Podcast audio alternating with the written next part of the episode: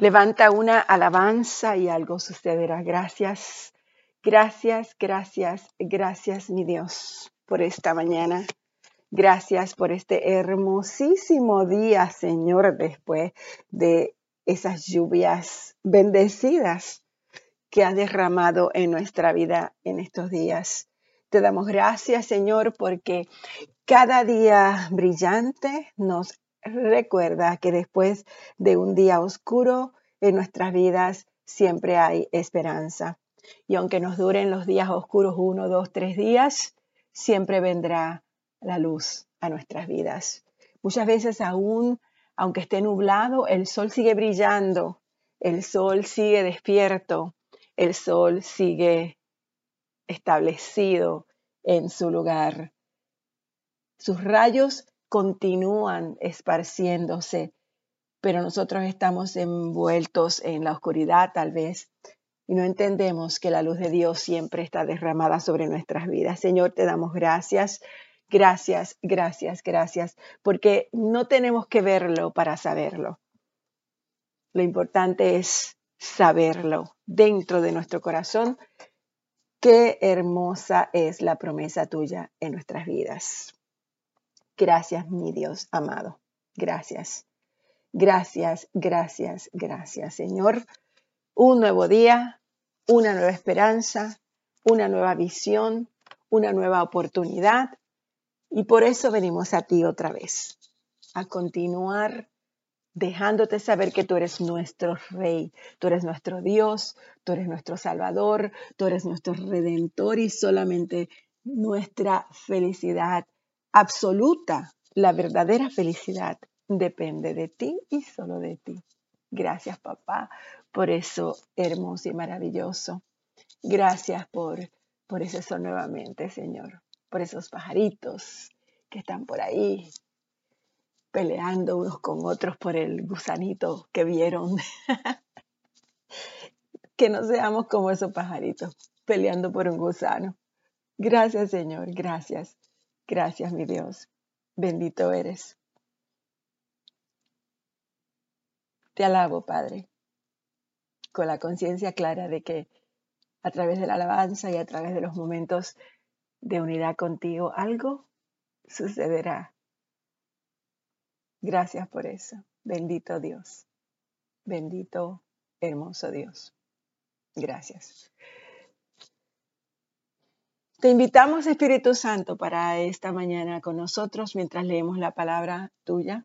Continuamos con el libro de Jeremías, capítulo 34, la versión nueva internacional. Tengo hoy, versión internacional. Y gracias por esto, porque a través de todas estas versiones podemos ver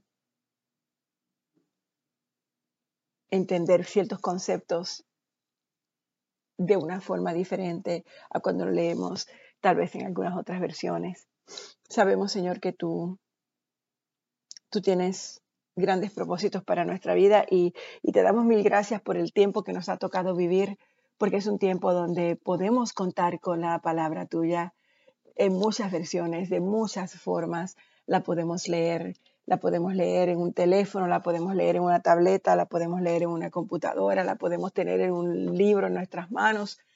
Hay de tantas maneras, Padre, que tú nos has regalado con tu palabra y eso es un gran privilegio para tus hijos que te aman, para tus hijos que te necesitan y para tus hijos que te adoran. Así que, Señor, gracias por tu palabra.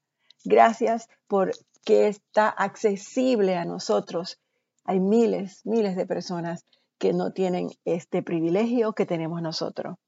Así que Señor, mil gracias. Hoy es un día de gracias. Hoy es un día de darte mil, mil gracias. Este fin de semana laboral, este comienzo del fin de semana laboral nos lleva a otra etapa de nuestra vida y otra etapa de relación contigo. Gracias Señor. Gracias en nombre de Jesús. Amén. Buenos días hermanos. Continuamos con la lectura de la palabra. El, el libro Jeremías nos quedamos en el versículo 19, me parece 18 del capítulo 34, así que continuamos.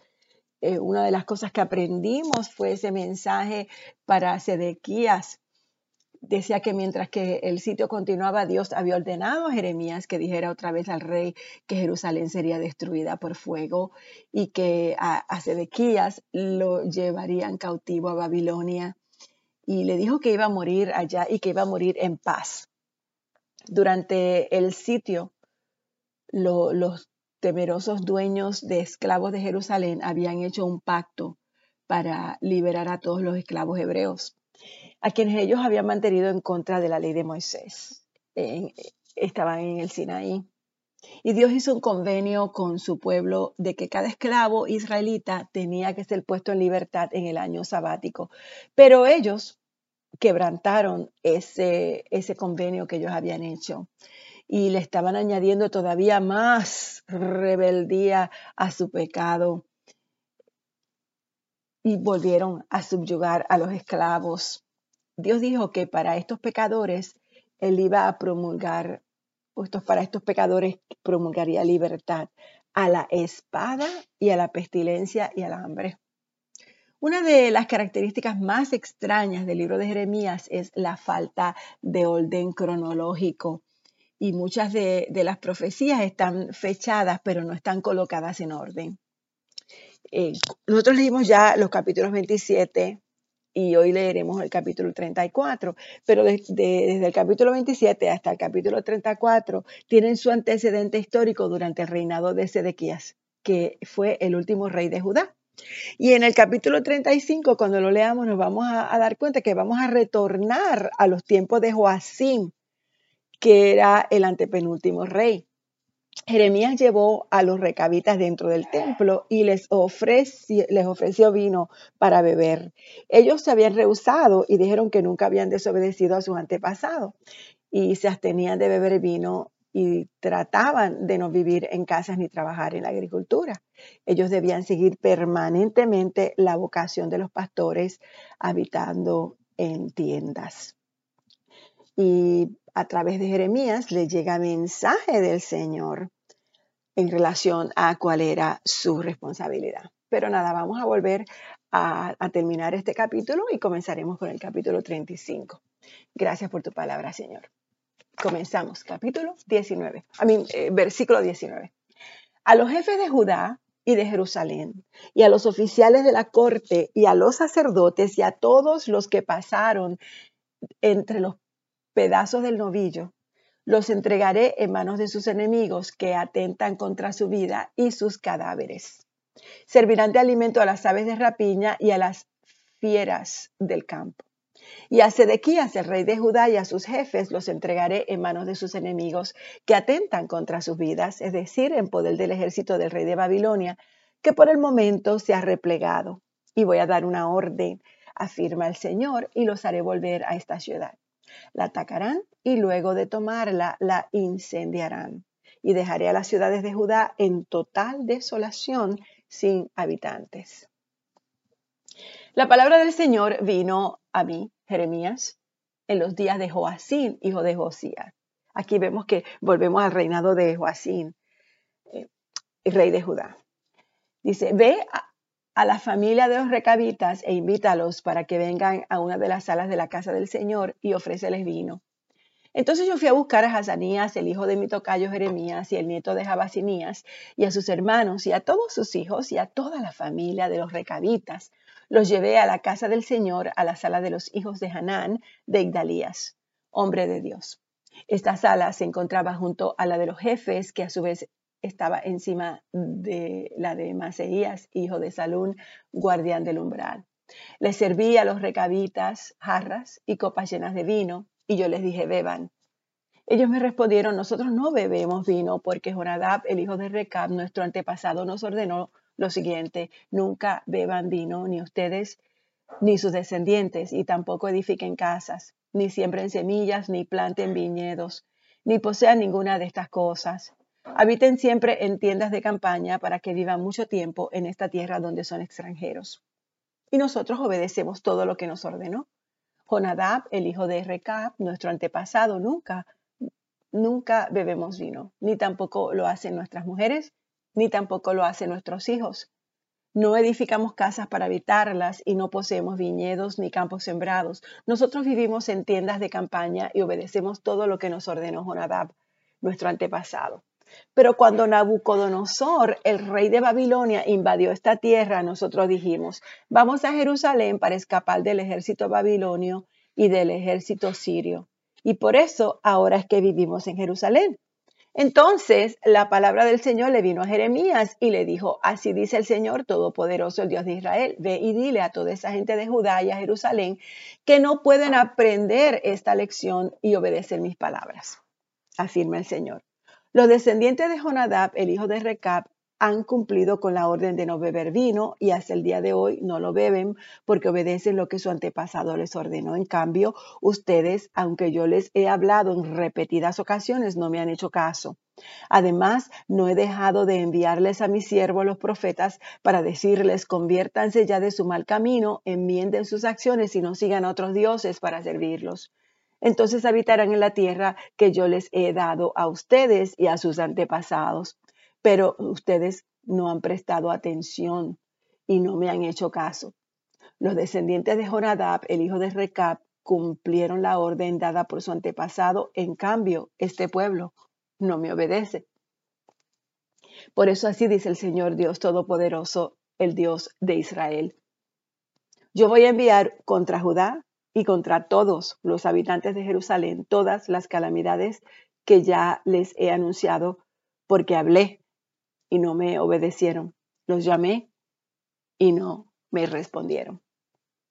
Jeremías también les dijo a los recabitas, así dice el Señor Todopoderoso, el Dios de Israel, por cuanto ustedes han obedecido las órdenes de Jonadab, su antepasado, y han cumplido con todos sus mandamientos y han hecho todo lo que Él les ordenó, así dice el Señor Todopoderoso, el Dios de Israel, nunca le faltará a Jonadab, hijo de Recab, un descendiente que esté a mi servicio todos los días.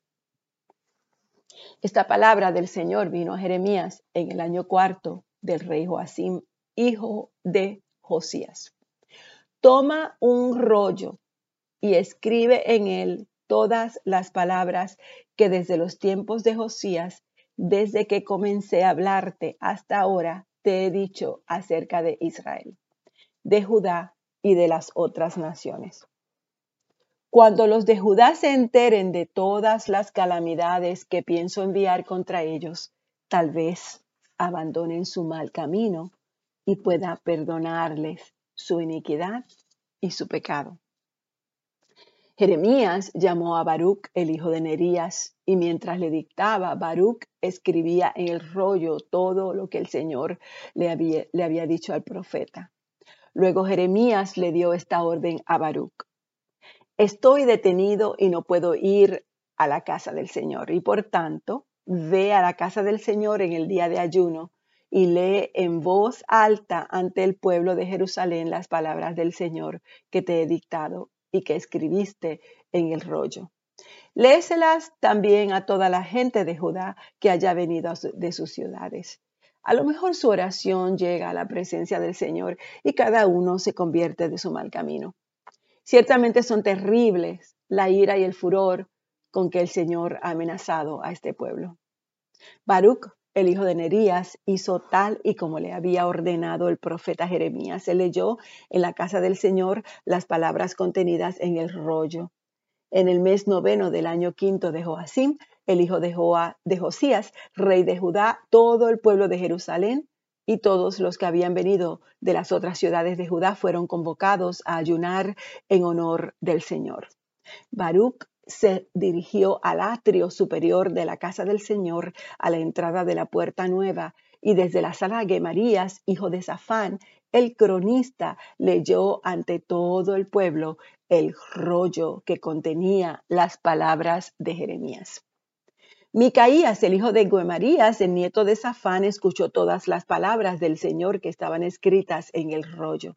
Entonces bajó al palacio del rey, a la sala del cronista, donde estaban reunidos todos los jefes, es decir, el cronista, Elisama de Laías, el hijo de Semaías, el Tanán, el hijo de Abor, Gemarías, el hijo de Safán, Sedequías, el hijo de Ananías, y todos los demás jefes. Micaías les contó todo lo que había escuchado de lo que Baruch había leído ante el pueblo. Y entonces todos los jefes enviaron a Yehudi, el hijo de Netanías, el nieto de Selemías y el bisnieto de Cusí, para que le dijera a Baruch, toma el rollo que has leído ante el pueblo y ven. Baruch, el hijo de Nerías, lo tomó y se presentó ante ellos. Los jefes le dijeron, siéntate y léenos lo que está en el rollo. Baruch lo leyó ante ellos y terminada la lectura se miraron temerosos los unos a los otros y le dijeron, tenemos que informar de todo esto al rey. Y luego le preguntaron a Baruch, dinos, ¿cómo fue que escribiste todo esto? ¿Te lo dictó Jeremías? Sí, les respondió Baruch. Él me lo dictó y yo lo escribí con tinta en el rollo. Entonces los jefes le dijeron a Baruch, tú y Jeremías vayan a esconderse, que nadie sepa dónde están. Después de dejar el rollo en la sala del cronista Elisama, los jefes se presentaron en el atrio delante del rey y lo pusieron al tanto de todo lo ocurrido. El rey envió a Yehudi a buscar el rollo y Yehudi lo tomó de la sala de Elisama y lo leyó en presencia del rey y de todos los jefes que estaban con él. Era el mes noveno y por eso el rey estaba en su casa de invierno, sentado junto a un brasero encendido. A medida que Yehudi terminaba de leer tres o cuatro columnas, el rey las cortaba con un estilete de escriba y las echaba al fuego del brasero. Así lo hizo con todo el rollo hasta que éste se consumió en fuego. Ni el rey ni los jefes que escucharon todas estas palabras tuvieron temor ni se rasgaron las vestiduras. Esto sucedió a pesar de que el Natán de Laías y Gemarías le habían suplicado al rey que no quemara el rollo, pero el rey no les hizo caso.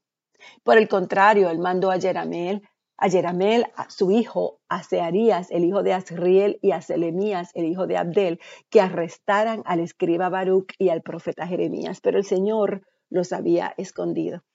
Luego que el rey quemó el rollo con las palabras que Jeremías le había dictado a Baruch, la palabra del Señor vino a Jeremías y le dijo, toma otro rollo y escribe exactamente lo mismo que estaba escrito en el primer rollo quemado por Joacim, el rey de Judá. Y adviértele a Joacim que así dice el Señor, tú quemaste aquel rollo diciendo, porque has escrito en él, que con toda seguridad el rey de Babilonia vendrá a destruir esta tierra y a borrar de ella a toda persona y animal. Y por eso, así dice el Señor acerca de Joacim, rey de Judá. Ninguno de sus descendientes ocupará el trono de David. Su cadáver será arrojado y quedará expuesto al calor del día y a las heladas de la noche. Castigaré la iniquidad de él y la de su descendencia y la de sus siervos Enviaré contra ellos y contra los habitantes de Jerusalén y de Judá todas las calamidades con que los amenacé, porque no me hicieron caso. Entonces Jeremías tomó otro rollo y se lo dio al escriba Baruch, el hijo de Nerías. Baruch escribió en el rollo todo lo que Jeremías le dictó, lo cual era idéntico a lo escrito en el rollo quemado por el rey Joacim se agregaron además muchas otras cosas semejantes. Aquí terminamos el capítulo 36 del libro de Jeremías. Padre, te damos gracias nuevamente por tu palabra. Te bendecimos, te honramos, te glorificamos, te alabamos, te exaltamos. Te damos gracias porque tú siempre estás con nosotros. Te alabamos, mi Dios, en todo tiempo. Te alabamos porque tú tienes el control de nuestras vidas. Venimos a ti con una tremenda sed de tu carácter, de tu santidad, de tu presencia y de tu poder. Y estamos dispuestos a cumplir toda justicia para recibir una mayor investidura del poder del Espíritu Santo. Padre, te pedimos que nos reveles cualquier pecado, cualquier incredulidad o cualquier situación que impida que operemos en la plenitud del poder que tú has prometido para los que reciben al Espíritu Santo. Abre nuestros ojos, Señor, para recibir la revelación de la magnitud del poder de resurrección porque sabemos que está disponible para aquellos que han nacido de nuevo. En el nombre de Jesús, Señor, yo lo pongo todo por basura para poder operar en el espíritu de resurrección. Y te damos gracias, Señor, en el día de hoy por todas las oraciones respondidas. Y te damos gracias por la paz que traes a los corazones de aquellos que necesitan paz en el día de hoy. Te damos gracias porque podemos testificar de Jesucristo, liberar a los endemoniados, sanar a los enfermos y poder destruir todas las obras del enemigo. Gracias porque tú eres un Dios de amor y de misericordia, porque tú deseas revelarte a los hombres para que ellos te conozcan en tu esencia, en tu naturaleza y en tu majestad. Gracias Señor porque siendo consciente que no somos nada, que no sabemos nada, que no tenemos nada y que no podemos hacer nada Señor, por lo tanto necesitamos que nos reveles quién tú eres y cómo es que tú lo llenas todo, que entendamos que somos solamente un contenedor del gran yo soy y que solamente tú Dios quien produce en nosotros el querer como el hacer por tu buena voluntad.